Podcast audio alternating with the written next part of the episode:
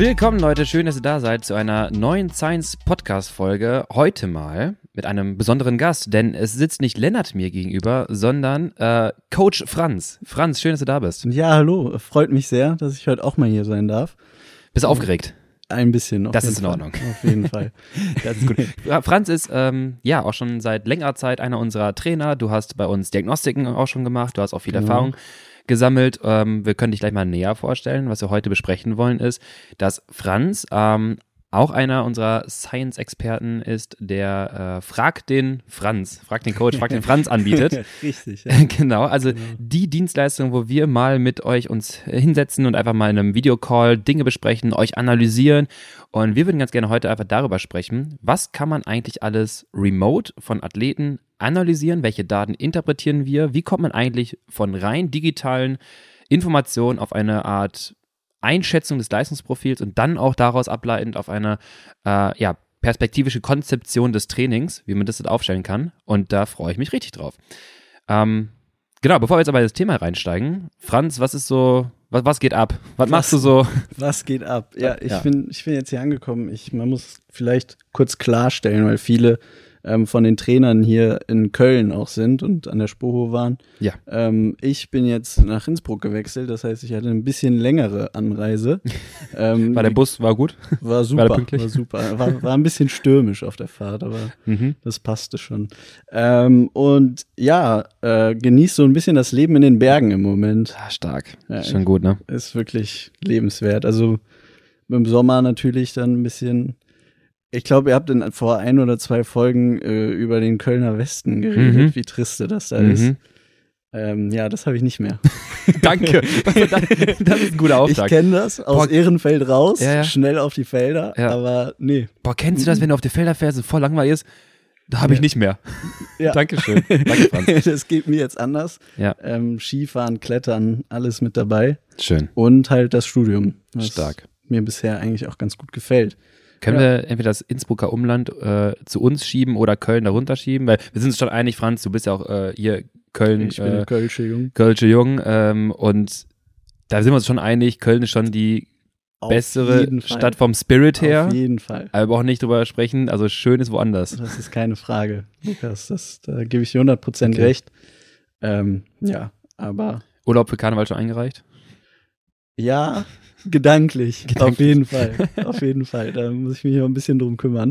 Aber ich glaube, es fällt sowieso in die Semesterferien. Ja, top. Und ähm, ja, meine Athleten werden dann gut vorbereitet, wenn sie Ja. nicht selber auch Karneval feiern. Ja, Und dann äh, habe ich Und ihr könnt schon mal- eine schöne Zeit. ja, und ihr wisst schon mal von, äh, von Weiberfastnacht bis Veilchen Dienstag ist Frag den Franz nicht buchbar. Auf jeden Fall. Das ist, das ist alles rot geblockt schon. Ja, also alles schon geblockt. leider jetzt schon ausgebucht. Das, oh nein, ich kann gar nicht. Ich glaube, das ist in Köln allgemein äh, gegenwärtig. Ähm, kurzer Spoiler, es gibt auch keine Diagnostiken. Das liegt aber wirklich daran, dass wir in dem Moment äh, in dem Bereich umbauen werden. Ähm, wird auf jeden Fall, wird auf jeden Fall eine, eine spannende Zeit. Mhm. Okay, ähm, Innsbruck, erzähl. Also, du bist in Innsbruck. Warum bist du nochmal da? Äh, ich habe den Bachelor an der Sporthochschule fertig gemacht und dann war es irgendwie, ich weiß gar nicht genau, was ausschlaggebend war für Mhm. die Entscheidung nach Innsbruck zu gehen. Äh, ich wollte mal ein bisschen was anderes sehen, einfach. Vielleicht auch den Input oder, oder das, die Thematik vom Sport anders serviert bekommen. Mhm. Ähm, halt in die Berge. Mhm. Äh, ja, und dann, genau, kam das halt irgendwie vielleicht durch meinen besten Freund aus der Schulzeit früher, Mhm. ähm, der dort schon gelebt hat, äh, den ich dann ein, zwei Mal besucht habe. Dann kam Innsbruck irgendwie so Ah, ein schön. bisschen auf die Karte. Ja. Und dann musste man sich da nicht bewerben, sondern man kann sich da einfach einschreiben. Äh, also NC und sowas spielt keine Rolle. Mhm. Äh, ich hatte ein bisschen Zeitstress mit der Bachelorarbeit, weil ich mich dann entschieden Stimmt, habe, das war ein, ein bisschen Struggle bei dir, ne? Genau, genau. Ich habe mich dann auch entschieden, das irgendwie auf Teufel komm raus, da alles in den Sommer zu quetschen. Und da ging das dann halt eigentlich am einfachsten, sich einzuschreiben, sich Mhm. zu bewerben. Und somit bin ich jetzt in Österreich. Schön, richtig gut. Ja. Ähm, Innsbruck auch, äh, ja, Ort, äh, oder Stätte von, von ähm, Sportwissenschaftlern wie Peter Leo, ähm, der jetzt ja, bei äh, Jaco Ailula ist es mittlerweile, ne, glaube ich. glaub schon. Ja, unterwegs ist, früher Tirol KTM mit groß gemacht hat, auch vor allem die Mhm. sportwissenschaftliche Arbeit. Ähm, dann einer unserer äh, ja auch ehemaligen Coaches oder mit zum Teil Coach, der Grigori Stimmt. Baustert, stimmt, der jetzt ja. auch, ein- der auch ein Science Coach äh, war bis zu dem Zeitpunkt, dass er jetzt ähm, ja auch einer der sportlichen Leiter oder der, der Sport Performance Director Ja. bei, ähm, bei, bei Total Energy ist. Sehr, Sehr spannendes cool. Feld. Sehr cool auf jeden Fall. Den werden wir auch noch hier in den Podcast reinziehen. genau, Ähm, der hat die Masterarbeit beim Peter Leo, glaube Genau, ich, geschrieben. Ja. Und äh, gerade Peter auch jemand, der viel im ja, Talent Scout, im Nachwuchsbereich geforscht hat, im Mhm. Critical Power Modell geforscht hat. Also echt sehr, sehr spannend dort, was da, was da abgeht. Bist du, bist du happy in Innsbruck? Also Voll, Ja? voll, 100 Prozent. Inhaltlich sehr, auch? Sehr zufrieden, ja. Ja. Ähm, bisher hatte ich jetzt noch nicht so viele Seminare oder Mhm. sowas, sondern eigentlich eher nur Vorlesungen. Ähm, mir ist direkt aufgefallen und das, also es geht gar nicht gegen die Sporthochschule. Ich war super zufrieden im Bachelor. Aber das liegt vielleicht auch nur daran, dass ich jetzt in einem Master bin. Es ist viel mehr Fokus auf methodische ja, Angelegenheiten ähm, als im Bachelor, wo man eher Wissen vermittelt bekommt. Geht es jetzt eher darum, wie baut man Studien gut auf, wie Mhm. baut man Versuche gut auf, wenn man das so sagen kann. Ähm, und ja, sehr, sehr nette Leute auf jeden Fall. Und es ist jetzt nicht so, als würde ich schon alles kennen, was wir Mhm. inhaltlich jetzt an der Uni behandeln, so, sondern ich, ich wurde gut abgeholt, mhm. ähm, aber es geht jetzt halt auch weiter. spannend, Und ja. da, da bin ich sehr zufrieden mit.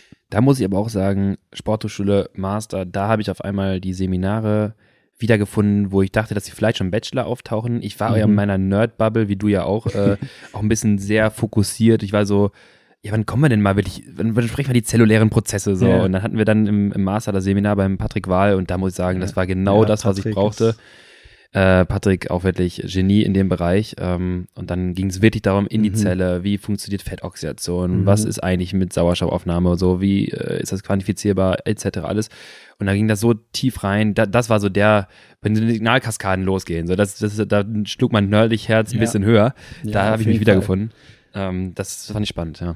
Ja, ich finde, ich finde auch, oder es liegt wahrscheinlich mit daran, dass man halt in einem Studiengang immer eine breite Menge hat, die man Ja. irgendwie abdecken muss. Wir sind jetzt eher so im Ausdauersport unterwegs. Ja. Es gibt halt auch die, immer die Fußballer und vielleicht die Leute, die Kraft ein bisschen mehr Ja. interessiert und dann äh, versucht man irgendwie alles so ein bisschen abzudecken und wenn man sich aber doch für einen Bereich sehr spezifisch interessiert, dann wird man da irgendwie nie so richtig happy. Hm. Wobei dann man jetzt doch im Master dann halt schon merkt, Ja. man, man kann sich da schon gut spezialisieren. Ja, man wird halt, das gebe ich zu, ich habe auch eine gewisse, ähm, ja, ich glaube, wir haben alle so eine gewisse, sehr starke, ein sehr starkes Nischenwissen, Ja. das können wir schon sagen. Ja. Und fern davon, wenn es mich dann nicht so wirklich interessiert, gebe ich auch zu, auch flaches Wissen. Also wenn es dann Voll. in manchen Bereichen, wo ich zu Sportarten denke, so, ja, interessiert mich nicht, dann habe ich auch nicht viel zu beitragen. Das ist auch stark. Talententwicklung ist das ein bisschen bei mir. ah, ja. Da fühle ich okay. mich nicht so abgeholt. Sehr gut. Gerade deswegen ist es ja super spannend, äh, wenn man sich halt in diesen einzelnen Bereichen da wirklich spezifiziert und dann der Experte dafür wird. Das Mhm. ähm, merke ich gerade, als wir, wenn wir das Team Science quasi aufbauen und du Teil des Teams, äh, dass wir wirklich verschiedene Experten in einzelnen Bereichen haben. Das kann von dem einen äh, sportwissenschaftlichen Verständnis plus aber nochmal viel Rennerfahrung. Der nächste ist noch Profi und ist äh, komplett fit im, im, äh, in der Technik, im Material, Aerodynamik. So und äh, ja, wir stürzen uns gerade so ein bisschen auf die Datenanalyse, ähm, was ich auch extrem spannend finde. Äh, du bist nämlich auch der, einer derjenigen, die ja buchbar ist für ein Frag den Coach. Genau, genau. Genau, und äh, wir wollen heute darüber sprechen. Wie kann man eigentlich von, ja, von, von nur von Datenlage auf ähm, Leistungsfähigkeit und dann auf Trainingskonzeption schließen? Ich würde mal ganz plakativ sagen, wir gehen das Szenario mal durch. Ähm, eine klassische sportwissenschaftliche Beratung nennen wir es mal, wo Mhm. es um Leistungsstanderhebung und letztendlich dann Trainingsplanung geht. Ähm, der Kunde, die Kundin bucht bei uns einen Termin, bucht bei dir einen Termin, beim Franz. Dann folgt ein Onboarding-Prozess, wo ein Fragebogen ausgefüllt wird, damit wir ein paar Metadaten bekommen. Richtig, ja. Ähm, und dann geht schon so langsam, also in die Synchronisation der Schnittstelle Training Peaks, dass wir die Trainingsdaten einmal einsehen Super können. wichtig für uns, super interessant. Genau. Und jetzt würde ich einfach mal sagen, Franz, wie geht's weiter? Was machst du damit? Ja, also wahrscheinlich haben sich schon viele ein bisschen damit beschäftigt, bevor sie uns oder bei uns einen Termin buchen. Ja. Und äh, man kriegt ja bei Training Peaks auch super viele Sachen schon rausgespuckt, irgendwie was über ein Trimp oder TSS oder so, wo man vielleicht gar nicht so richtig weiß, was das ist. Äh, und ich habe da auch meine Schwierigkeiten mit, weil ähm, diese ganzen Parameter irgendwie ja schon irgendwo eine Auskunft geben, aber die sind halt schwammig, die sind nicht Ja, so voll. griffig. Ähm, vor allem ist das größte Problem eigentlich, dass ja irgendwie die Intensitäten so vernuschelt werden, Ja. so ein bisschen. Und ähm, ich sehe dann oder in meiner Arbeit schaue ich mir eigentlich drei bis vier Sachen grob an, also in drei bis vier Kategorien, denke ich. Und das erste und für mich wichtigste ist halt erstmal die Analyse vom Leistungsstand oder ja, vielleicht besser gesagt dem Athletenprofil, weil Mhm. so eine FDP oder eine Schwellenleistung ist schon interessant und wichtig. Aber es geht vielleicht mehr darum, wie sieht die Laktatbildungsrate aus oder, oder wie die fraktionelle Ausschöpfung. Ja. Ähm, und dann geht's darum, ob der Athlet oder die Athletin schon eine Struktur im Training hat, was das für eine Struktur war und ob man da vielleicht was optimieren kann oder Mhm. mal eine komplette Veränderung vielleicht versuchen sollte. Und dann natürlich, was in den einzelnen Einheiten gemacht hat. Und das Wichtige ist, wo viele vielleicht dann Schwierigkeiten haben, das alles, deshalb sage ich drei bis vier Kategorien, unter einen Nenner zu bringen, nämlich wir dürfen die Ziele von den Personen Ja. nicht aus, der, Au- aus den Augen verlieren. Ja. Das geht dann auch schon bei der Analyse vom Leistungsstand los. Ja. Ob Okay. man jetzt lange Rennen fährt oder irgendwie vielleicht eher Crits. Ja. Das sind halt andere Belastungsprofile. Klar, auf jeden Fall. Okay, dann haben wir das, gehen wir mal das Szenario weiter. Also Athlet meldet sich an. Jetzt hast du vielleicht, ähm, du, du schaust drauf, du hast, der Athlet ist auf dem, auf dem TÜV-Stand so und fährt einmal die Karre hoch. Jetzt haben wir keine Diagnostikdaten, sondern einfach das quasi die ganzen Massendaten in Training Peaks vielleicht hochgeladen. Mhm. Ähm, Athlet, wir lassen es auch selber mal raus äh, kristallisieren. Wenn ist ein Teil des Fragebogens, weißt du schon irgendwelche Bestwerte Mhm. von dir. Ne? Hast du schon mal einen 5-Minuten-Test gemacht vielleicht. Weißt du, in dem Bereich bist du sehr gut oder auch vielleicht, da siehst du ein paar Schwächen. Ähm, was machst du mit den Daten? Was, wora, wie kannst du aus der Masse an Mhm. FIT-Dateien letztendlich ähm, sekündlich aufgezeichneten FIT-Dateien, die super viele Daten mit haben. wa- Was kann man daraus lesen? Äh, Also ich bin, ich bin Fan vom Critical Cup Power Konzept. Das Mhm. hatten wir eben auch schon mit Peter Leo in Innsbruck. Da schließt sich gerade der Kreis ein bisschen. Mhm. Ähm, und ich schaue mir gerne an, was sind so die äh, Bestleistungen über verschiedene Zeiten, also die maximalen Durchschnittsleistungen, ähm, die gefahren werden können über verschiedene Zeiträume, meistens von zwei bis 15 oder 20 Minuten. Ja. Und ähm, das Konzept geht so ein bisschen zurück schon auf, auf den berühmten Hill, Ja. äh, der sich das ja auch mal angeguckt hat in, äh, so in den Weltrekordzeiten, ich glaube im Laufen, Mhm. ähm, über verschiedene Distanzen. Und was man dann ziemlich schnell erkennt, ist, dass es halt kein linearer Abfall ist, äh, sondern man nennt es eine Hyperbel, Mhm. Hyperbol, Hyperbol. hyperboler genau. Verlauf, ja. Und es bildet sich irgendwann so eine Asymptote. Und aus, Ja. oder aus dem, generell aus dem Verlauf der Kurve kann man schon ziemlich viel rauslesen. Genau. Ich, ich will nur ganz kurz noch was dazu sagen. Also auf der X-Achse würden wir jetzt, sagen wir mal, Distanzen oder Genau. im Radfahren Zeiträume. Ja. Ja. Mal ganz kurz laufen. Wir nehmen Distanzen, also ein Kilometer Wettkampf, zwei Kilometer, fünf Kilometer, zehn Kilometer. Und auf der Y-Achse ähm, machen wir jetzt Geschwindigkeit, zum Beispiel in kmh. Ne, du kannst äh, Genau. nicht die Zeit nehmen, sondern Geschwindigkeit. Und dann würdest du feststellen, dass natürlich bei 1 Kilometer ist die Geschwindigkeit höher bei einem Wettkampf, der gelaufen wird, als bei einem 5-Kilometer-Test, als beim 20 Kilometer oder 40 Kilometer-Test. Das Ganze können wir auch im Radfahren übertragen. Wir nehmen jetzt auf der X-Achse zur Vergleichbarkeit, besseren Vergleichbarkeit nicht Kilometer, weil da haben wir die Geschwindigkeit mit drin, da wird der Aerodynamik mit reinspielen, sondern wir nehmen die Zeiträume. Eine Minute, zwei, fünf, zehn, 15. Genau. Und auf der Y-Achse jetzt die Energie quasi in Watt. Genau. gemessen. Die Energie in Watt. Man kann es auch mit Kilojoule machen. Kann man, dann- Genau. Ja. Und ähm, das verrät einem schon relativ viel, weil, wie schon gesagt, man könnte vielleicht erwarten, ich weiß nicht warum, aber man könnte vielleicht erwarten, dass es linear abfällt. Das Mhm. tut es halt nicht. Und der Verlauf ist immer ähnlich, sieht aber doch bei jedem anders aus. Und darüber kann man schon auch Rückschlüsse auf das Profil des Athleten erzielen. Also beispielsweise, ob man in kurzen, über kürzere Zeiträume eine sehr hohe, ja, einen sehr hohen Peak Power Output generieren kann. Mhm. Ähm, dafür die Leistung aber vielleicht ziemlich schnell, ziemlich dolle abfällt und man ja über längere Zeiträume nicht so viel Leistung einfach generieren kann.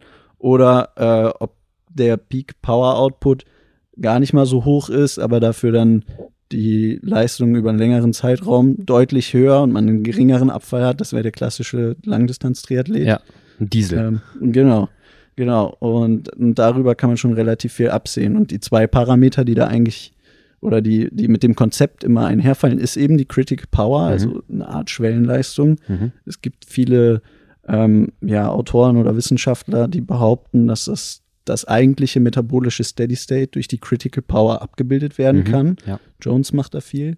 Ähm, und das besagt halt einfach, wenn wir jetzt versuchen, ähm, über mehrere Distanzen das halt ab, abzubilden, den höchstmöglichen Leistungs, ja, Output abzubilden und dann das ein bisschen fitten, bekommen wir ja diese Hyperbel raus, Mhm. mit der, die dann ja, also Hyperbel ist ja definiert durch einen ja nicht endenden gleichen, jetzt bin ich kein Mathematiker, aber es gibt kein, keine Steigung oder kein Gefälle mehr. Es ist so ein bisschen, es pendelt sich Die ein. Genau, diese Asymptote, die sich an diese horizontale, Asymptote, das war das Wort. genau, diese, die, die, die horizontale Linie nie schneidet, so, aber sich immer näher annähert. Richtig. Und Genau. das ist dann im Prinzip, die Idee dahinter ist im Prinzip, das könnte ja unsere Dauerleistung sein. Genau.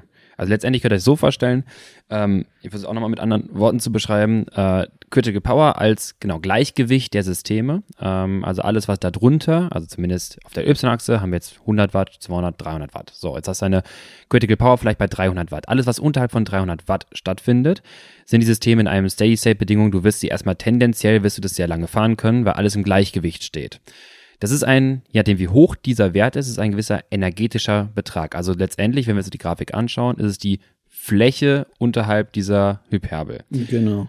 Und wenn du jetzt in einem Zeitraum von einem 10-Minuten-Test mehr, also wirst wahrscheinlich mehr Energie erzeugen können als deine Critical Power, als deine Dauerleistung vielleicht auf, auf 60 Minuten oder 50 Minuten, da wo jetzt alles im Gleichgewicht ist, weil du über die Zeit hinweg kannst du Laktat ansammeln, H-Ionen etc., bis irgendwann die Systeme ja so ein bisschen einbrechen. Das kennt jeder mal, wenn er sich überpaced hat im Intervall oder einen Swift-RAM-Test gefahren ist. Das wird irgendwann hart. So. Und da gibt es unterschiedliche energetische Beträge, die die Athleten imstande sind zu leisten. Du kannst quasi sagen, die Horizontallinie der Critical Power, diese 300 Watt, das ist erstmal diese Basisenergie, die du im Gleichgewicht halten kannst. Und wenn du jetzt andere Zeiträume fahren möchtest, die kürzer sind, du mehr Energie erzeugen möchtest, hast du einen gewissen energetischen Betrag, den du quasi on top setzen Genau. kannst, bis das System alles einbricht. Je geringer der Zeitraum, theoretisch so mehr Intensität könntest du geben. Oder anders gesagt, je mehr Intensität du gibst, desto natürlich logischerweise ist der Time Trial kürzer. Ja. Und das ist aber wieder nicht immer konstant, sondern halt sehr unterschiedlich. Richtig. Und darüber können wir dann halt uns schon anschauen, ähm, wie die Athleten oder die Athletinnen aufgestellt sind und wie ich schon eingangs meinte, dann halt in Abstimmung mit den Zielen gucken, an welchen Parametern arbeitet man denn jetzt idealerweise. Genau. Ähm, ganz interessant finde ich da auch noch die Testweise von der Critical Power. Also wenn wir es nicht aus den Daten herausnehmen, Mhm. gibt es halt zwei Möglichkeiten. Man kann entweder diese Time Trials fahren lassen Ja. über verschiedene Zeiträume, ähm, um dann diese Werte zu haben und eine Kurve dadurch legen zu können. Oder, und das wurde, glaube ich, auch vor zwei Wochen schon mal leicht angerissen am Ende der Folge, diesen ekelhaften Oh, drei ja. Minuten All-Out-Test. Stimmt, du musst davon erzählen, du hast einen Athlet das fahren lassen. Ich ne? habe einen Athlet, der das Leute. gefahren ist. Für alle, die sich erinnern, drei Minuten All-Out-Test von Anfang an Vollsprint. Äh, und da haben wir gesagt, keiner von uns wird das machen wollen. Franz der hat mir geschrieben, yo, ich hab da jemanden, der macht das. Ja, also da ähm, habe Okay. ich mich auch richtig gefreut, der Mann verdient einen Orden. Sehr gut. Lass mal den Abzweig eben nehmen. Wir machen gleich an der Ja. Stelle weiter. Erzähl, was ist passiert? Drei Minuten, der All-Out-Test. Reißen wir mal ganz kurz an, was da wichtig ist und dann wie die Daten, was sie gesagt haben. Genau, das ist, ich finde das nämlich eigentlich super spannend, dass das, wir versuchen auch wieder auf die Critical Power zu kommen. Ja. Die Aufgabe für den Athlet oder die Athletin ist in dem Moment einfach drei Minuten Sprint. Also du latschst halt voll rein Von Anfang an. von Anfang an. Das ist als so ekelhaft. ein 10 Meter Sprint, was auch immer. Oh und du Gott. musst immer dranbleiben. Du musst immer dranbleiben über die drei Minuten hinweg. Es wird halt weniger, aber du stellst, du stellst dir halt immer vor, es wäre ein Sprint und versuchst dran zu bleiben. So, also Das ist die Aufgabe, ja. das ist die Aufgabe. Nicht das angenehmste, kann man sich, glaube ich, vorstellen.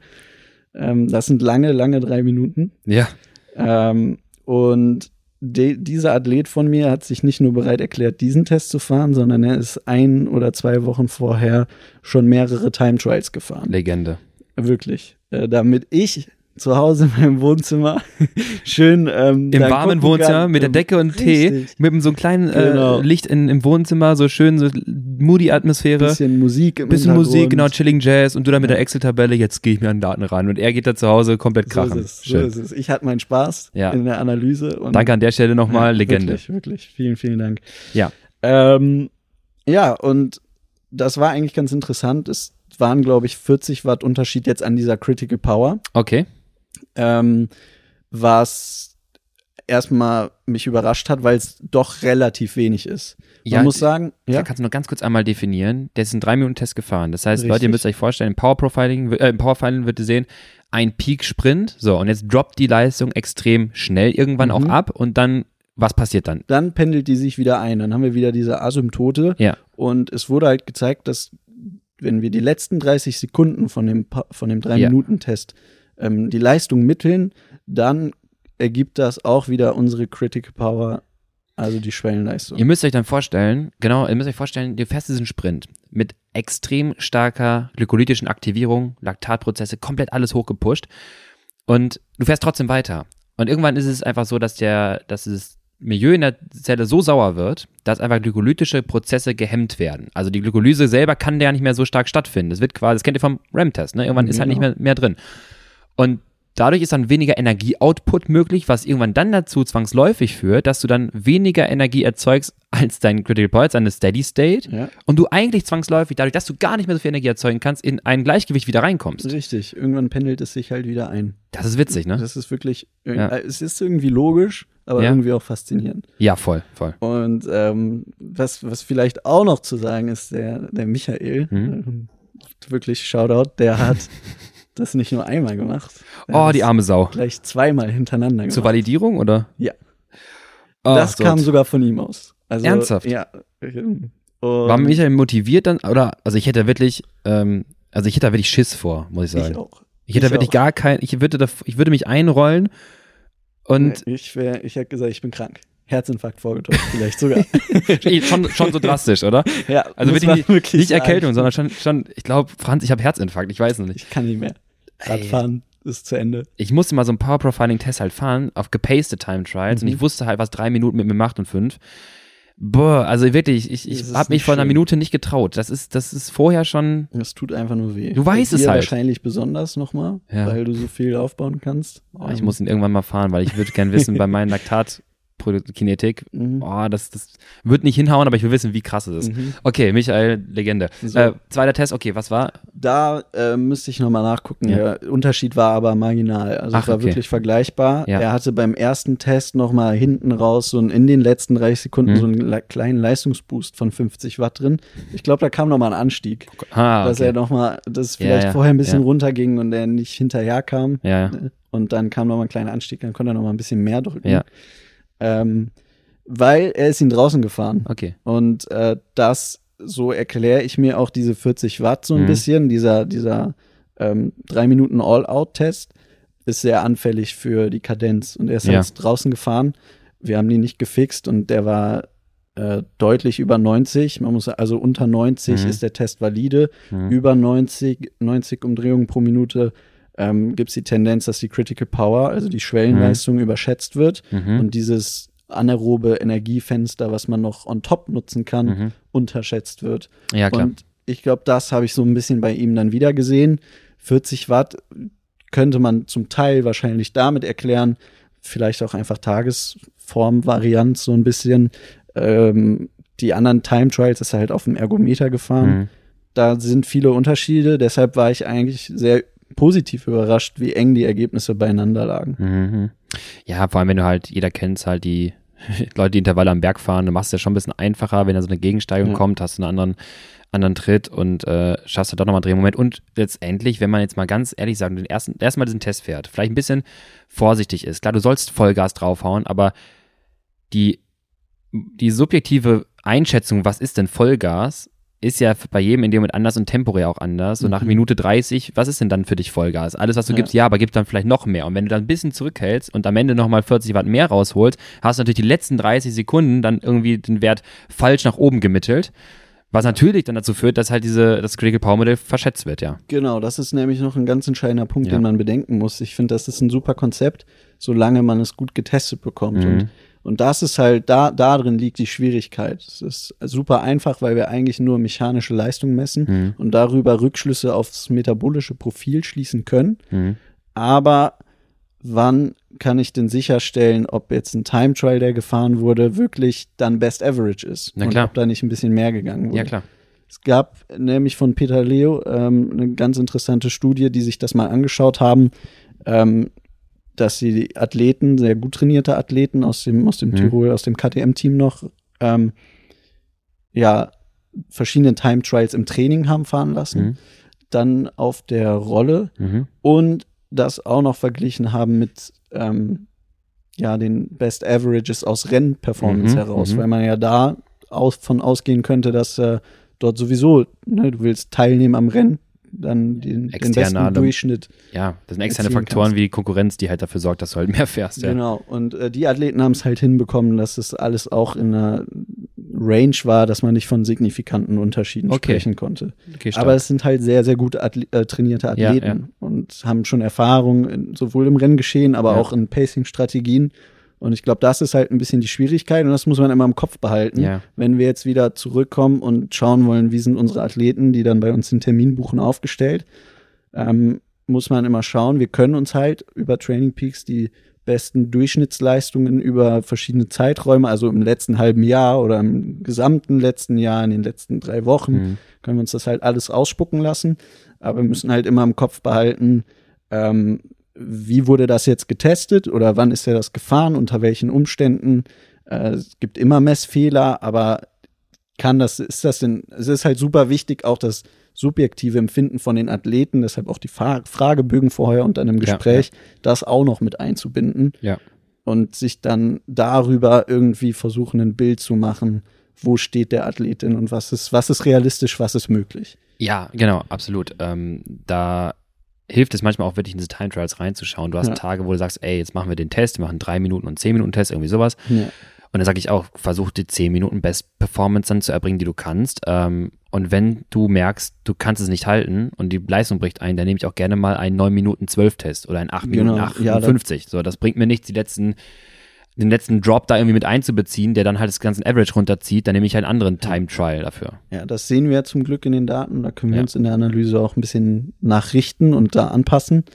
Ähm, und ich finde, da hilft dann auch wirklich, das mache ich mit meinen Athleten auch gerne oder relativ viel, ja, das subjektive Empfinden äh, zu schulen, die Mhm. Borg-Skala zu nutzen, weil dann, dann hilft es vielleicht mehr, als wenn man, ich gebe denen auch eine Wattzahl mit an die Hand im Trainingskontext, Mhm. wenn ich jetzt so, ein, so einen Test mit denen Mhm. fahre. Ähm, aber das hilft vielleicht noch mal ein bisschen mehr, das abzuschätzen. Ähm, aber es ist halt wirklich nicht so einfach, wenn da Ja. die Erfahrung fehlt. Ja, ich habe ganz kurz einen äh, Exkurs dazu, ähm, was das so ein bisschen noch vereinfachen könnte für viele Fahrer. Und zwar, je mehr Time Trials ihr quasi fahrt, je mehr Daten ihr fahrt, desto mehr, desto besser modelt ihr äh, oder ja, stellt ihr euer Model auf, weil man dann halt diese potenziellen Fehler, Varianzen auch rausrechnen kann. Man ist natürlich selten in der Situation, dass man falsch zu viel fährt, so, seines Powermeter schätzt euch falsch ein. Also wenn du halt in fünf Minuten über deinem eigentlichen Model fit fährst, dann ist jetzt nicht so, das ist nicht möglich, weil faktisch haben wir gesehen, es war ja möglich. Ähm, aber je mehr Daten man natürlich sammelt, desto einfacher wird das Ganze nachher zu interpretieren sein. Das kann man sich dann so vorstellen, im Critical Power Modell kann man die Daten gegeneinander plotten. Ich versuche es mal abstrakt zu beschreiben. Äh, wir können sonst auch nochmal einen Insta-Post dazu raushauen. Da, da wird die Carlotta noch eine schöne Grafik fertig machen. Wenn wir zum Beispiel drei Time Trials haben, besser als zwei, weil zwei würdest du einfach nur zwei Punkte miteinander verbinden. Ja. Nehmen wir mal drei. Ja. Wir haben einen 3-Minuten-Test, einen 5-Minuten und einen 10-Minuten-Test. So, dann hast du dann, machst du eine Excel-Tabelle auf, meinetwegen, schreibst du drei Werten hin, drei Minuten, 180 Sekunden, 5 Minuten 300 Sekunden und 10 Minuten dann mit 600 Sekunden beziffert und schreibst jeweils die Leistung daneben. Jetzt kannst du das gegeneinander plotten, indem du auf der Y-Achse wieder zum Beispiel die Leistung machst. Also vielleicht die 300 Watt, die 400 Watt, die 450 Watt, keine Ahnung. Und auf der X-Achse könntest du jetzt nicht die Zeit an sich plotten, sondern wir machen das so, dass die Zeit einmal in quasi Reverse gerechnet wird. Also 1 durch Sekunden. Also 1 durch 300. Ein Dreihundertstel. Ein Fünfhundertstel. Ein Sechshundertstel. Whatever. Ähm, das würde bedeuten, je auf der X-Achse sehen wir jetzt nämlich, wenn wir Energie, also auf die, die Y-Achse mit Watt betiteln, auf der X-Achse die Zeit in Reverse, sehen wir, je mehr wir nach rechts wandern, desto kürzer wird die Zeit. Je mehr wir auf Richtig. der X-Achse sich der Y-Achse annähern, desto länger wird die Zeit. Wenn wir diese drei Punkte jetzt miteinander verbinden, dann kriegen wir mit einem linearen Modell, dann kriegen wir erstmal ähm, ja, zwei Punkte, drei Punkte auf jeden Fall verbunden. Wir versuchen es zu vermitteln. Und jetzt wird man nochmal sich zum Beispiel das R-Quadrat von diesem linearen Modell anschauen. Man haut quasi diese drei Punkte aufeinander und sagt, okay, mit einer gewissen Änderung der Zeit haben wir auch eine Änderung der Energie. Macht ja Sinn. Wir sind ja keine Maschinen. Genau. So, ähm, und mit dem R-Quadrat sehen wir, wie viel Varianzaufklärung habe ich quasi jetzt mit, mein, mit meinem Modell und diesen drei Punkten. Und wenn ein Punkt davon komplett abweicht, dann kann das R-Quadrat, keine Ahnung, auf 0,6 steht, keine Ahnung, das ist jetzt komplett wild. Dann siehst du, dass halt zum Beispiel diese Time Trials nicht so gut zueinander passen. Da ist irgendeiner zu wenig, irgendeiner zu viel, irgendwas ist dort nicht All-Out-Effort gewesen. Und wenn man das hier anzeigt, dann habe ich auch als Erfahrung gesehen aus den drei Time Trials, meistens wenn sie fahren, ich komme auf R-Quadrate teilweise von 098, 099. Du kommst sehr gutes Model-Fit mhm. hin. Und dann kannst du sagen, okay, ich habe schon drei valide Time Trials, die ich hier ausrechnen kann. Letztendlich, wenn du diese drei Punkte verbindest miteinander, kannst du ja darüber, ähm, wenn du jetzt, ich, ich, ich hoffe, dass man abstrakt noch sehen kann, drei Punkte miteinander verbunden. So, du kannst jetzt einmal die Steigung des Modells herausfinden? Äh, genau, die Steigung von dem Modell ist dann eben diese W Prime, dieses fixe Energiefenster, was genau. wir on top immer noch nutzen können. Und wenn ihr euch jetzt wieder die X-Achse vorstellt, im Kopf behalten, das kann schwer sein, wenn man mhm. da jetzt vor keiner Grafik sitzt. Ähm, anders als gewohnt ist jetzt rechts, äh, ist genau am Ursprungspunkt ganz links der längste. Zeitraum, den unendlich du fahren quasi, würdest, ne? unendlich. Und äh, desto weiter du nach rechts gehst, desto kürzer ja. wird die Zeit. Das heißt, da, wo ähm, die, die Linie, die wir plotten, die Y-Achse schneidet, ja. das ist irgendwie dann wieder die Critical Power, also die Leistung, die wir unendlich halten können. Genau, so diese Steady-State-Bedingungen, die wir vorhin mal erzählt hatten. Genau. Und was ich da super spannend finde, ähm, die Steigung, hast du ja gerade schon gesagt, also wie steil eure Gerade ist, wird Richtig. ja, wenn sie sehr steil ist, also eine große Steigung, dann habt ihr einen sehr großen Unterschied zwischen den Langzeit-Performances und den kurzen Time-Trials. Das bin ich zum Beispiel. Ja. Große Steigerung heißt große anaerobe Kapazität, großer anaerober energetischer Turbo, den du zuschalten kannst. Oder halt anders gesagt auch schlechtes Steady-State-Verhalten in den, Time, in den längeren Time-Trials. Und wenn das Ganze genau. ein bisschen kippt, flacher wird, dann ist der Unterschied zwischen Langzeit und Kurzzeit gar nicht so groß. Das ist genau. halt wie der genau. Typ Diesel. Genau. Da, da, da finde ich mich im Moment sogar tatsächlich. Ach was, bist du Diesel? Ich habe das auch mal ausprobiert bei mir. Ich bin eher Diesel. Mhm. Ähm, und das ist halt irgendwie, finde ich, noch viel spannender, um wieder den Bogen zu spannen, sich anzuschauen, als jetzt irgendwelche ähm, Parameter, die einem Training Peaks halt ausspuckt per se. Mhm. Mal zu gucken, wie verhält sich denn die Leistung über gewissen Zeiträume. Und dann können wir jetzt noch einen Schritt weiter gehen und darüber dann tatsächlich Parameter wie V2 Max kalkulieren. Dann, wenn wir die haben, kommen wir halt auch ziemlich schnell dann auf die Ausschöpfung der VO2 Max. Äh, an der Schwelle und können dann, wie die Athleten, die bei uns in der Leistungsdiagnostik sind, einen ganz ähnlichen, ja, ähm, ein ganz ähnliches Profil erstellen. Die bekommen dann einen ähnlichen Bogen von uns, ähm, wo wir halt dann kalkuliert aus den Daten, die wir von Training Peaks bekommen, äh, eigentlich eine ziemlich coole Leistungsdiagnostik machen können. Ähm, da muss man dann halt nur auch wieder im Kopf behalten, wir haben jetzt in dem Moment nichts gemessen. Ja, klar. Ähm, Messen ist auch nicht immer Goldstandard, also da kann halt auch viel schief gehen, aber jetzt ist alles berechnet und das auch noch aus Daten, die von ja, aus verschiedenen Zeiträumen stammen, ja. die vielleicht auch nicht mehr die höchste Aktualität haben. Das muss man halt, wie gesagt, immer im Kopf behalten. Ähm, aber ich finde, das gibt uns schon einen ziemlich coolen Ausgangspunkt, um dann da von da aus mit Hinblick auf individuelle Ziele irgendwie ein Training zu designen und mal zu gucken, was Klar. passiert hier überhaupt. Ähm, ich rechne auch ganz gerne das Profil, gehe dann auf die Training Peaks Einheiten, schaue mir mal so die letzten aktuellen Einheiten an, wenn so ein Sweet Spot mal gefahren ist, bei welcher Intensität, was macht die Herzfrequenz, passt es irgendwie und dann merkt man schon, ob sein Modell, was man da aufstellt, ob es ein Profil war von vor einem halben Jahr im Juli oder jetzt aktuell immer noch ganz gut gilt. Das kriegt man dann schon ganz gut mit Erfahrung dann rausgerechnet. Aber Franz hat recht, wir haben immer noch eine gewisse Varianz, die wir jetzt nicht durch das Modell immer erklären können, weil wir genau Parameter nicht messen konnten. Das kann auch vielleicht ganz anders aussehen, eine extreme Version anders zusammengepuzzelt. Das ist wie so ein, wie so ein Puzzle, was ihr vor euch seht. Die Puzzleteile haben einen Idealzustand, kannst ineinander drücken, dann hast du ein perfektes Bild. Aber es gibt ein paar Puzzleteile, die haben die gleiche Form. Das Bild ist nur ein anderes. nachher, weißt du? Also du, yeah. du kriegst irgendwie den, im, im Rahmen hast du nachher alle ineinander gesteckt. So, aber eventuell ist es gar nicht das richtige Foto, weil die zwei die gleiche Form haben.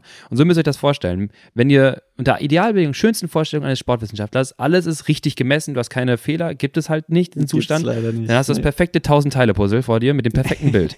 Aber was halt faktisch ist, ist, wir messen vieles, das heißt, wir können halt schon uns die Lösungen anschauen von unserem Puzzle. Wir sehen quasi schon viele Sachen, aber manche der Puzzleteile haben einfach die gleiche Form. Und dann drückst du die ineinander und dann sieht das Bild doch irgendwie etwas anders aus, aber im Großen und Ganzen hast du es schon ganz gut abgebildet. Ja, ja, und damit kann man dann doch schon relativ viel anfangen. Ja.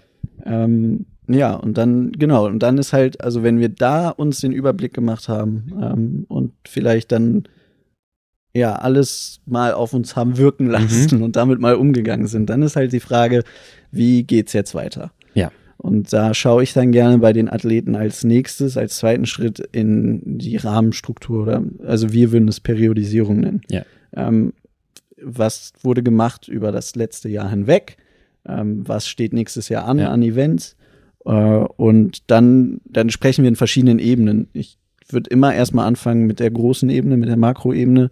Was steht im Sommer an? Gibt es vielleicht ein Ziel, wo darauf hingearbeitet wird? Und wie viel Zeit haben wir noch bis dahin? Mhm. Und wenn jetzt beispielsweise ähm, Anfang Juli, äh, Anfang Juni, Ende Mai oder so das Event wäre, finde ich, hätte man jetzt noch einen guten Zeitraum, erstmal an der Basis zu arbeiten. Mhm. Äh, und dann also ich im Moment verfechte ich da so eine Dreiteilung eigentlich bis zum Event, wenn wir davon mhm. ausgehen, dass das Event irgendwann im Sommer ist. So erstmal relativ viel Zeit mit der Basis verbringst, mit dem klassischen bipolaren Trainingsmodell, was wir immer predigen, und dann ähm, irgendwie nochmal in einer Periode spezifischer werden, anforderungsspezifischer mhm. und dann in die spezifische Rennvorbereitung gehen. Ja, ja. Ähm, und das ist vielleicht erstmal wichtig, da den Rahmen und auch Zeiträume abzustecken. Und dann kann man sich überlegen, wie füllt man die in dieser Meso-Ebene. Was sind jetzt vielleicht Trainingspläne, die für uns entscheidend sein können für den Athleten oder die Athletin. Ähm, und wie, wie kann man die Zeit denn dann füllen? Und dann ist für mich nochmal so ein Keypunkt eigentlich jede einzelne Trainingswoche, bevor ja, wir ja. in die einzelnen Einheiten gehen sehe ich gerne, und das gebe ich meinen Athleten auch immer mit, ist eigentlich die Woche das Entscheidende. Natürlich willst du jede Einheit schaffen.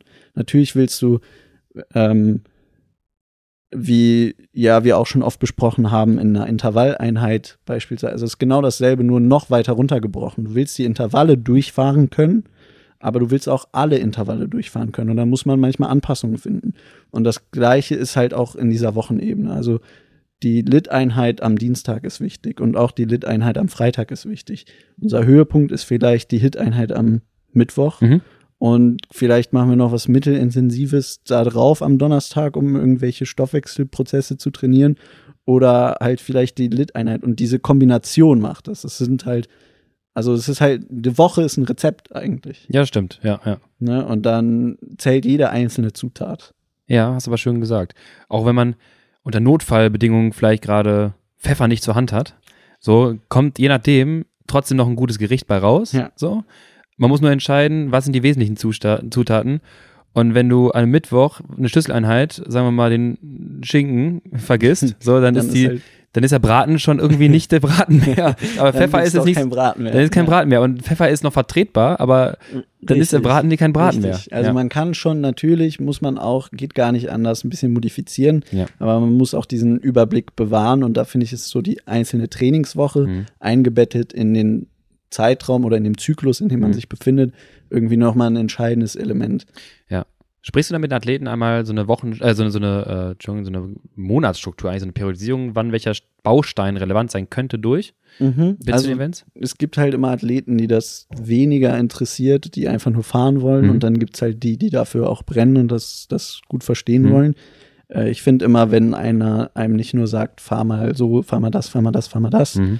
sondern auch erklärt, was hat man sich dabei gedacht, wo ja. wollen wir hin, dass das äh, für, zum einen für mehr Verständnis und dann auch zu einer besseren Umsetzung und zu einer höheren Motivation führt, wenn wir irgendwie beide wissen, wo wir denn hinwollen. Ja, das stimmt. Ähm, und dann bespreche ich das schon, auch in welcher Phase wir uns befinden, ja. was gerade das Ziel von der Phase ist und wozu dann auch die einzelnen Einheiten dienen. Jetzt gerade ist ja Winter und wie gesagt, ich ähm, finde, es ist eigentlich nochmal der perfekte Zeitpunkt, was an der Basis zu tun. Mhm. Jetzt haben wir das Problem, draußen ist das Wetter ziemlich bescheiden. Ja wollen vielleicht am Volumen, äh, also die Athleten wollen dann am Volumen dadurch reduzieren. Auf Watopia scheint immer die Sonne. Auf Watopia scheint immer die Sonne. Das kann man immer super machen. ähm, und da dann kann man auch Kompromisse finden, natürlich, äh, und, und seine Wege finden. Aber das muss man dann vielleicht nochmal klarstellen, auch wie wichtig das ist, gerade auch jetzt in der Periodisierung, dass auch die zwei Stunden Lit oder mhm. der Double Day halt super wichtig ist und da vielleicht nicht gekürzt werden sollte. Ja, de definitiv. Vor allem, wenn du halt aus den Daten jetzt erkennst, ey, du hast so und so Profil vorliegen.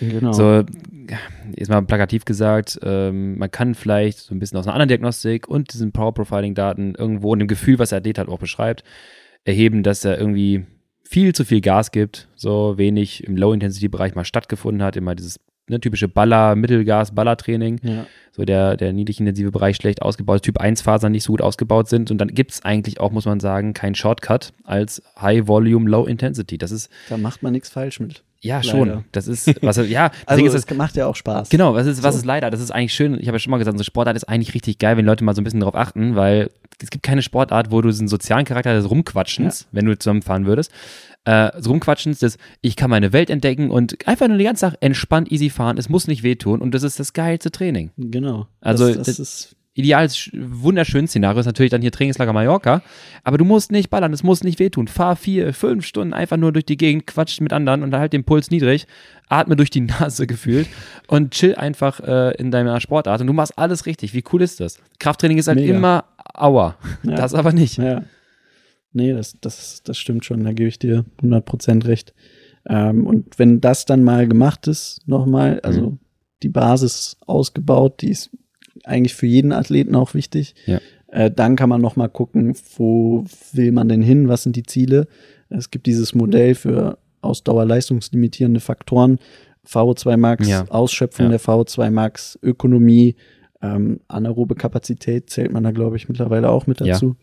Ja. Ähm, Fatigue Resistance ist ein neuer, Fatigue Resistance, neuer Punkt. stimmt. Das ist, das, das ist super schwer. Leute, ihr müsst euch vorstellen, Fatigue Resistance, habe ich ja schon mal gesagt, das ist so die Energieerbringung, dieses Power, eigentlich das Power Profiling nach zum Beispiel 2000 Kilojoule. Also wenn ihr diese Tests nochmal nach Ermüdung fährt. Es gibt auch mittlerweile Tools und Möglichkeiten, wie man das errechnen kann aus der Datenlage. Auch da wieder.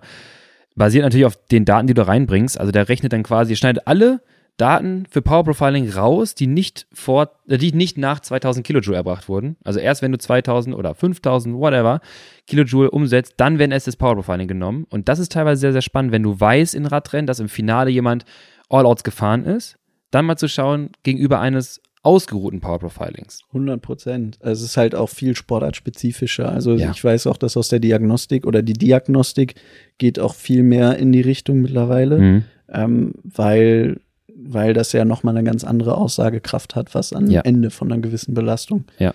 noch möglich ist. Ja.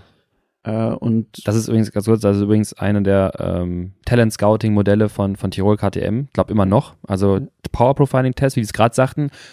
Und dann sind die echt so mies und lassen dich nochmal einen Power Profiling Test am nächsten Tag fahren, nachdem du aber fünf mal acht Minuten äh, Schwellenintervalle gefahren bist und schon 2000 Kilojoule Intus hast, dann musst du das Ganze nochmal machen und dann wird geschaut, was du eigentlich kannst, wie viel du verlierst. Tja, also doch nicht so leicht. Bitter, ja. ähm, Dann lieber in drei Minuten ja. All-Out. Aber wo war, genau, bei dem, vor dem Hintergrund der Zielsetzung genau. Äh, müssen wir dann gucken. Und wir haben jetzt den Leistungsstand, wir haben die Ziele, worauf arbeiten wir jetzt noch spezifischer hin. Die Basis ist ausgearbeitet und dann gibt es noch mal vielleicht im April, März, April, Mai, je nachdem, wann denn dann das entscheidende Rennen mhm. ist oder die Rennsaison so richtig losgeht, wenn sie dann nicht schon begonnen hat. Ja ähm, ist es dann vielleicht nochmal ein guter Zeitraum, um dann vielleicht spezifischer anzusetzen, die Rate auszubauen oder abzubauen, äh, dass man spritziger wird oder eben dieseliger und, und da sich dann noch besser auf die Events vorbereiten kann, die man sich so gesetzt hat. Ja, genau. Also dann würde ich an den spezifischen Anforderungen für das, was sich im Event erwartet. Also es ist so, Straßenrennen, da kann man sich halt gut reingrooven, weil halt viele Rennen vielleicht stattfinden oder Crit-Rennen stattfinden, aber hast du da auch vielleicht manche Athleten, die ihre zwei, drei Radmarathon-Highlights im Jahr haben, da hast du nicht so viel äh, Event-Testungen vorher. Äh, da lasse ich ganz gerne auch einfach mal in so einer Trainingsplanung schreibe ich auf, okay, jetzt gehen wir in die letzten acht Wochen zum Beispiel, spezifisches Training.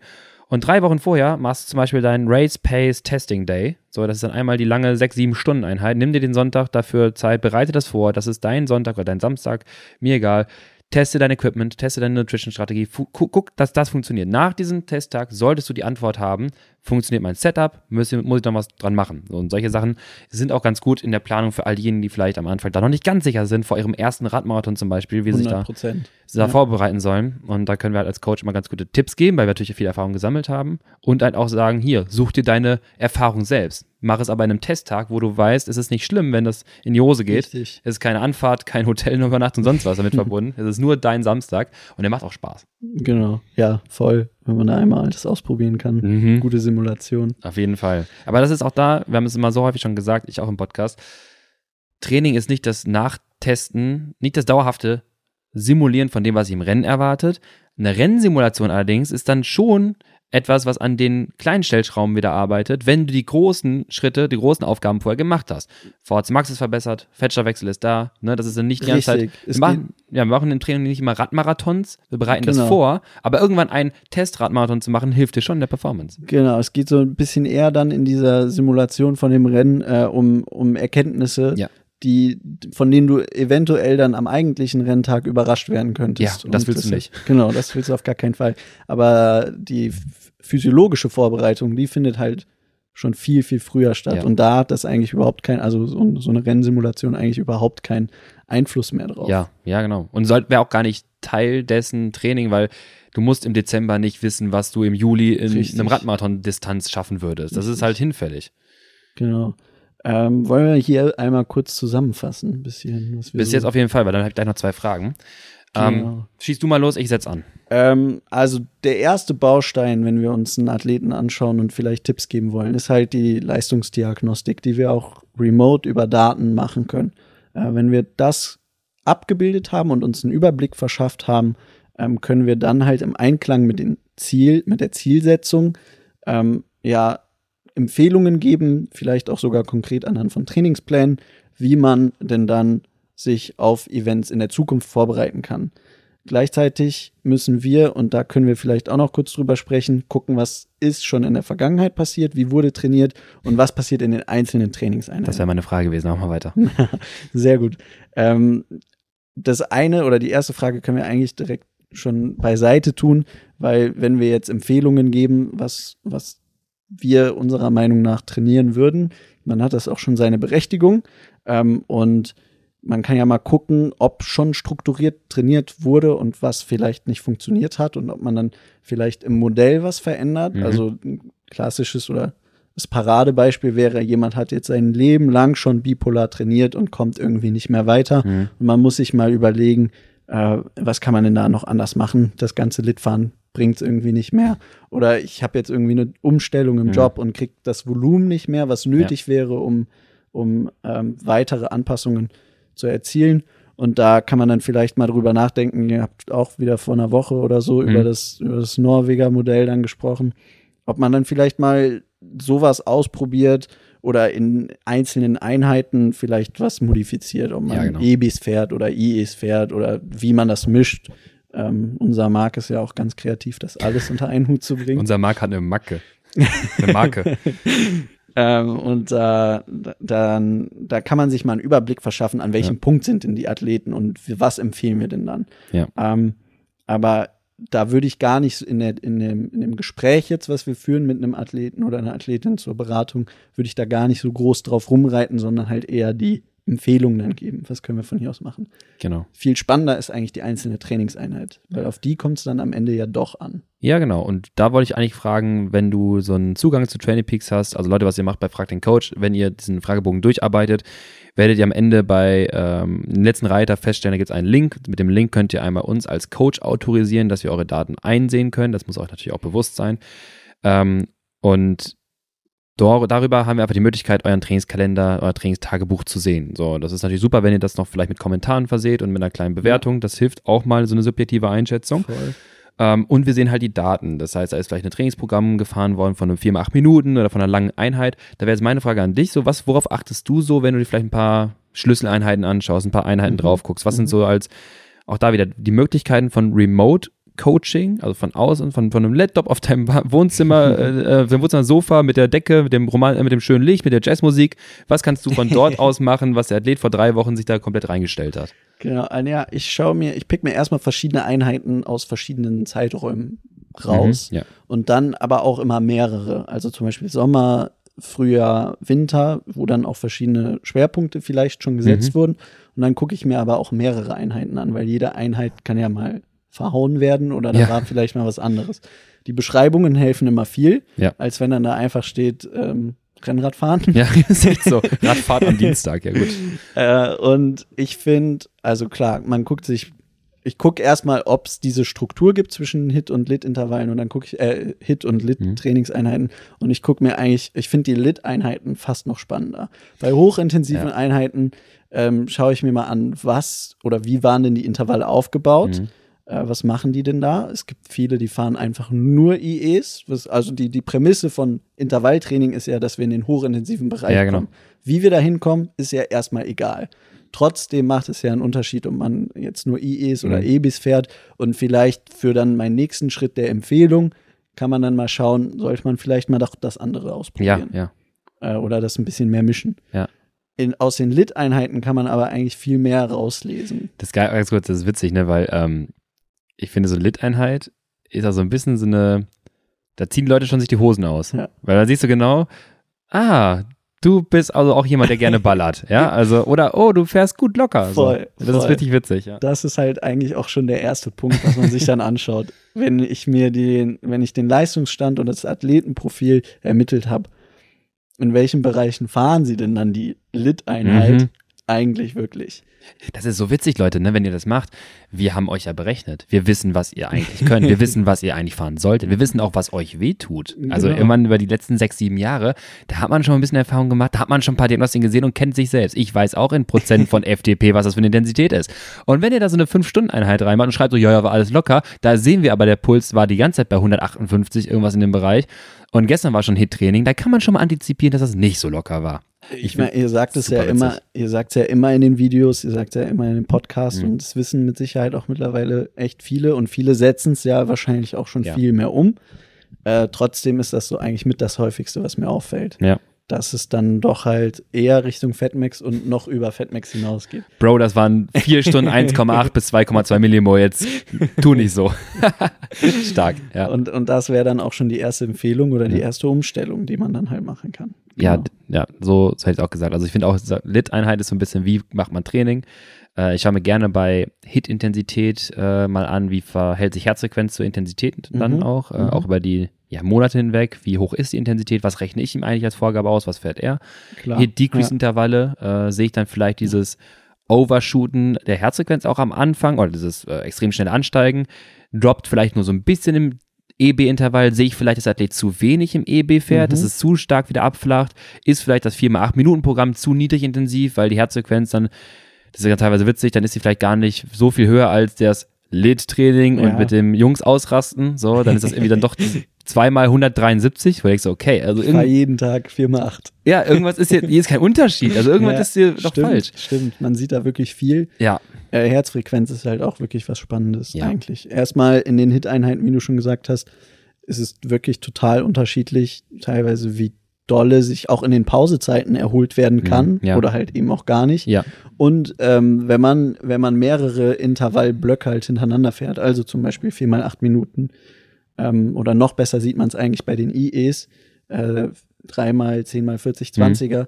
wie eigentlich mit jedem Zehnerblock die Herzfrequenz immer weiter höher spannend, steigt. ne? Ja. Genau. Oder halt eben nicht. Und dann Ja. sehe ich ja auch, okay, irgendwie würde ich das ja schon erwarten, wenn sie jetzt nicht schon auf Anschlag ist. Ja, Ähm, dass wir da noch ein bisschen mehr rauskratzen können. Ja. Und dann ist vielleicht die Intensität zu niedrig oder die Pausezeit zu lang oder sowas. Dann, dann kann man da auch ein bisschen rumdoktern. seht ihr auch ganz gut, wenn ihr eigenes 30-30er als Beispiel mal anschaut, weil da ist die Zeit mit einem 1-1-Verhältnis auch teilweise ein bisschen Ja. zu gering, Belastung zu Entlastung.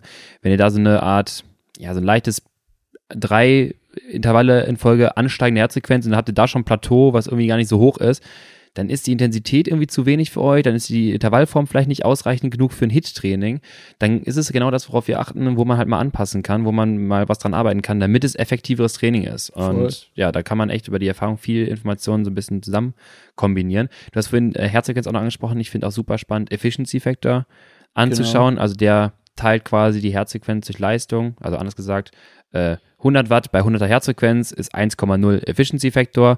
150 Watt bei 100er Herzfrequenz ist 1,5 Efficiency Factor. Man kann also sagen, mit gleicher Herzfrequenz kommt mehr Watt Mhm. aus dem System. Ist auch eine Art Interpretation der Leistungsentwicklung, kann man sich anschauen, wenn man das genau, über die man kann Historie. sich da Trends eigentlich beobachten, Genau. auf jeden Fall. Super spannend. Und äh, was ich ganz gerne gucke, ist immer wieder mal, aber nur so als extra Trigger, wenn ich mal so eine Einheit mir anschaue, wo eigentlich ganz gutes Lit gefahren werden sollte, ist, ob der sogenannte Cardiac Drift irgendwo eintrat. Also sprich die Herzsequenz in Folge der Zeit, aber gleicher Leistung allerdings. Fährst du Ja. dann 200 Watt easy weiter, aber am Anfang hast du noch 130 Herzfrequenz, am Ende 152. So, da kannst du sagen, da ist irgendwas in einer Baustelle. So, das kann sein, Ja. die Intensität zu hoch, du hast zu wenig getrunken, zu wenig gegessen. Da gucke ich auch ganz gerne mal rein und trigger die Leute so ein bisschen. Hier, schau mal, das ist ein Beispiel dafür. Reflektier mal, wie du dich dabei gefühlt hast und guck mal, dass du in Zukunft ein bisschen anpasst, vielleicht auch an ne, Ja. Kohlenhydratverfügbarkeit oder so. Das ist nämlich auch noch eine super Sache. Ähm, die zwei Parameter schaue ich mir auch super gerne an. Efficiency Factor, um Trends zu erkennen, wie du Mhm. Ja. gerade schon gesagt hast. Und Power to Heart Rate Ratio entdeckst du vielleicht auch noch mal ganz andere Fehler. Also Ja. ähm, wenn, wenn das zu hoch wird, wenn, wenn der zweite Teil des Trainings zu anstrengend wird, deutet das oft auf eine schlechte Verpflegung hin. Ja. Kann auch Hitze sein, vielleicht an einem Ja. Sommertag, man hat nicht genug getrunken. Ähm, das gehört halt mit dazu, wenn wir so lange fahren. Ähm, aber man kann da auch schon ein bisschen was reinlesen oder rauslesen. ja, reininterpretieren, rauslesen äh, und reindenken. Deswegen ist es das auch, ich schaue schau es gerne echt auch in einem Live-Call mit den Leuten dann an und dann diskutieren wir beide darüber. Äh, auch eine Sache noch, die man sich anschauen kann als Remote-Coach, ist ähm, Analysen von Rennen zum Beispiel. Wenn du jetzt Mhm. welche hast, die sich immer interessieren für ja drei Stunden Straßenrennen oder für Crits oder sowas, dass man auch mal auf die vergangenen Ein Einheiten drauf schaut, Ja. gemeinsam, mal guckt, was die Athleten dann machen und vielleicht sieht man dann, ich hatte auch schon mal ein Beispiel, sagte der Athlet so, ja, ich weiß nicht, irgendwie, der brachte auch eine 300 Watt Schwelle mit und im Amateurrennen ist er irgendwie nach fünf Runden abgefallen. Und dann haben wir es mal reingeguckt und dann meinte ich so, du, ganz ehrlich, du fährst ein Amateurrennen, ja, das ist intensiv, aber was haben hier in den Amateurrennen in den ersten fünf Runden so äh, zwölf Attacken mit 1100 Watt zu suchen? So, ist es dann vielleicht da nochmal eine Stellschraube, die wir für diese sehen, dass du mal ein bisschen anderes, andere Struktur, an das Pacing rangehen musst. Da können wir in Zukunft auch Inhalte liefern, da werden wir viel für euch auf dem Laufenden halten. Aber das sind auch so Erkenntnisse mit der Zeit, die man dann gewinnt mit der Erfahrung, zu erkennen aus dem Powerfile, was der Athlet vielleicht falsch macht. Super wichtig, äh, in, den, in den Rennen das zu analysieren, gerade auch wenn es vielleicht ein hektischer Start ist oder, Ja. oder da vielleicht noch ein bisschen die Erfahrung fehlt. Aber auch was, was wir in den Lit-Einheiten Oh ja. wiedersehen. Ja. Diese krassen Peaks, weil da irgendwie eine Brücke habe ich. Mhm. Ist, also die Gründe sind oft Brücke. Brücke oder rechts, links. Ja. Einmal der Radweg irgendwie so einen kleinen Schlenker gemacht. Ja. Äh, wo, wo dann irgendwie die Durchschnittsleistung auf den, auf den Tacho fällt und man die aber direkt wieder haben muss. Und, und es hat halt Ja. nichts verloren in einem Lit-Training. Ja, oder auch in einem Intervalltraining, vier acht Minuten, oh scheiße, in die Ampel rein organisiert, stehe da und was mache ich jetzt? Jetzt erst recht wieder losfahren, ne? Vollgas. Und dann aber krachen gehen. Naja, ähm, Lennart sagt es ja eigentlich immer ganz schön mit dem Dimmer. Das finde Ja. ich echt ein cooles Bild. Das, das gebe ich auch so weiter. Ja. Ähm, also, dass man es langsam hochdreht, abdreht, wenn, Bei wenn, man, Bedarf, ab, ja, genau. wenn man abdrehen muss. Genau. Nicht Und- an- und aushalten. Ne? Ja, es sind halt Zonen. Es sind halt immer Zonen, Genau. in denen wir uns bewegen. Wir haben auch, genau, ihr müsst euch vorstellen, Leute, wir haben auch keine klaren Grenzen im Körper, so ab hier gilt das, ab da Ja. äh, was anderes. Tendenzen immer zu verändertem Stoffwechselverhalten. Das heißt, wir arbeiten auch mit dem Dimmer, wir haben kein An und Aus und es ist nicht direkt zuschaltbar und ausschaltbar, das ist schon klar. Es geht darum, überwiegend die richtige ja, Zeit in Zone zu generieren und das ist auch etwas, was man sich dann anschauen kann. Ihr seht also, ähm, Remote-Analysen bieten viel Potenzial. Ähm, Gibt es noch etwas, was du dir anschaust, wenn wir das jetzt vergessen haben? Zwei Sachen habe ich da nämlich noch. spannend. Ähm, ich gucke mir noch die Kadenz an, Ja, äh, ja. ob die hoch genug ist. Wir wollen immer über 80. Ja. Ähm, da, das kann man immer noch mit auf den Weg geben. Und äh, wie, ich nenne es aktives Fahren. Also Hm. viele fahren auch dann, äh, oder wir können uns ja die, die Zeit in Wattzone. Zeit in Wattzone Oh, das ist bitter, anschauen. ne? Und das ist halt manchmal echt ärgerlich. Dann ist aus der vier Stunden Ausfahrt irgendwie nur, sind nur noch anderthalb übrig. Ja. In der Zone, in der wir wollen. Das ist Ihr könnt- viel zu viel Ja. und halt aber auch gar nicht getreten. Genau. Ihr könnt mal, mal wirklich schauen, wenn ihr euch das mal ähm, bei Analysen von euren Training Peaks, wenn ihr eine Premium-Funktion habt, anzeigen lasst. Ähm, Zeit in Zone in so 25 Watt Watt Blöcken oder 50 Watt Blöcken. 0 bis 25 Watt hat dann teilweise bei einer äh, hügeligen Runde schon teilweise 45 Minuten bei einer 4-Stunden-Einheit. Da seid ihr einfach nicht gefahren. Das ist halt schon krass. Und am Anstieg dann solltet ihr 200 fahren, seid aber 250 gefahren, dann seid ihr auch nicht in der Zone. Und am Ende ist dann halt die Richtig. Zielzone Stunde 15 getroffen, genau, bei vier Richtig. Stunden. Da ist ein bisschen Anpassungsbedarf äh, und das ist auch cool als Remote-Coach zu sehen, ja. Ja, voll. Das sind also die Sachen, auf die ich mich so, also aufs Training und die physiologischen Anpassungsprozesse, die ich im Hinterkopf habe, wie wir dann das Training gestalten, ähm, auf die achte und dann zwei, drei Punkte, die oft auch noch Thema werden, die wir jetzt hier aber gar nicht anreißen ähm, müssen, aber die gehören halt voll Mhm. dazu, ist dann Verpflegung. Bei vielen klopft noch der katabole Teufel an.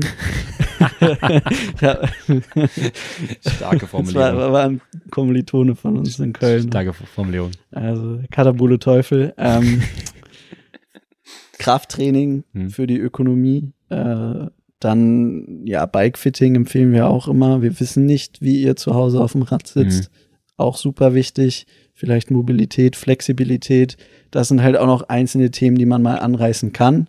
Ich weiß, es ist super schwierig. Man will eigentlich nur Rad fahren und dann kommen wir und sagen euch, ihr müsst das, das und das. Und nervigen- Ruhetag am besten auch noch. Ja. Oh Gott, Ruhetag. das auch noch. Und die nervigen Sachen wie denen. Genau, ähm, aber man kann ja mal drüber sprechen, drüber nachdenken. Es Mhm. hat auf jeden Fall auch noch Vorteile. Ja, genau. Wenn ihr an denen denkt, habt ihr auch schon fast die halbe. Genau, wie das reicht manchmal. Das reicht manchmal auch. Das mentale Training. Ich, ich, ich stelle mir vor, dass mein Muskel richtig entspannt Ich bin ist. so flexibel. jetzt. Spa- Spagat. Spag- Könnte ich, mache ich aber nicht. Ich denke einfach nur dran. Gerade schon drei Stunden. Gerade schon drei Stunden Spagat gemacht im Kopf. Okay, schön. Also ihr habt gehört, äh, es gibt viele Möglichkeiten in der Remote-Analyse Potenziale zu erkennen, so würde ich es halt wirklich beschreiben, und daran auch zu arbeiten und das Training effektiver zu gestalten, euch auch eine Guideline zu geben, wie ihr zu euren ja, euch zu euren Highlights des Jahres äh, für die Saison 24 vorbereiten könnt, euch ähm, ja euer Training nochmal neu überdenken könnt, vielleicht auch Anreize bekommt, die ihr so nicht seht, weil mal jemand anders mal drauf schaut, diskutieren könnt über potenzielle Möglichkeiten und Parameter. Und natürlich auch bei Frag den Coach merken wir es halt immer wieder, ähm, Trainingsplanung, die vielleicht so in einer fertigen Struktur nicht immer anwendbar ist, weil ein Job kommt dazu und da mal keine Zeit. Und dann die Fragen aufkommen, wie kann ich denn das Training verändern, dass es trotzdem noch wirksam ist, äh, dass wir den Braten nicht vergessen, Pfeffer vielleicht ein bisschen einkürzen, aber trotzdem das gleiche Gericht bei rauskommt, ähm, dann ist der Coach auch für euch da und kann mit euch einfach gemeinsam im Training Peaks mal schauen und das ein bisschen nach rechts und links basteln, das mal neu anordnen und strukturieren und äh, wir sind dann für euch quasi Stütze, äh, dass ihr euch dann einmal eine Beratung holt, ob das alles in die richtige Richtung läuft und ob ihr das Training in die richtige Richtung macht. Deswegen, wenn ihr da auch Lust drauf habt, dann schaut doch mal bei science.cc äh, auf unserer Seite bei unseren Angeboten. Da findet ihr einmal den Reiter Frag den Coach, könnt einmal bei äh, Franz bei mir Termine buchen für unterschiedliche Zeiträume, kriegt dann einen infolgedessen den Fragebogen zugeschickt, füllt uns das bitte gewissenhaft aus.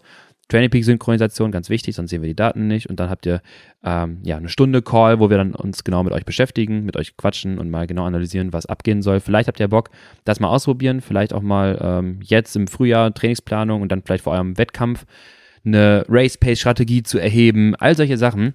Äh, deswegen meldet euch da gerne mal bei uns, wenn ihr da Interesse habt, wenn ihr Fragen habt, schreibt sie gerne rüber. Und dann kommt der Franz und sagt dir, dass du mal im Lit-Training ein bisschen aufpassen sollst. Genau, dann schwinge ich wieder den Zeigefinger. Ja, da kommt der Katabole Teufel. Da kommt der Katabole Teufel von der Couch mit der Jazz. Mit der Jazzmusik. Hat ein leichtes Spiel. Ne? Kannst von der, von der Seite einfach dann so reingrätschen. Äh, nee, dem ist nichts mehr hinzuzufügen. Cool. Äh, Franz, hat mich gefreut, dass du da warst. War eine coole Episode, hat mich echt gefreut. War cool, mit dir darüber zu, abzunörden, äh, wie das Critical Macht Power Modell. Ja, das Critical Power Modell aussieht. Macht echt Spaß.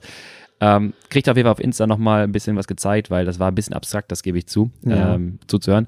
Könnt ihr euch da in Ruhe mal anschauen und meldet euch. Meldet euch auch, wenn ihr euch für ein Coaching bei Franz interessiert. Ähm, Dengue ist ein guter Jazzmusik, Wohnzimmer-Teufel, eher Karnevalsmusik. Der Karnevalsmusik. Hört ihr da Querbeat und äh, der Höhner und schreibt euch ein 4x8 auf und lacht sich ein eins ins Fäustchen. Sing noch fröhlich mit. 4x8 Alarv. So überlebe ich die auch nur. Ja, ist echt so. Stark. Okay, dann äh, freue ich mich, wenn du demnächst wiederkommst. Ja, äh, ich hatte auch super Spaß. Vielen, vielen Dank. Komm gerne wieder. Das freut und uns. freue mich auf die Anfragen. Ja, machen wir das so. Dann halt die Stellung in Innsbruck, Franz, und Mach dann äh, euch Mach Leute noch ich. eine gute Zeit. Tschüss. Ciao.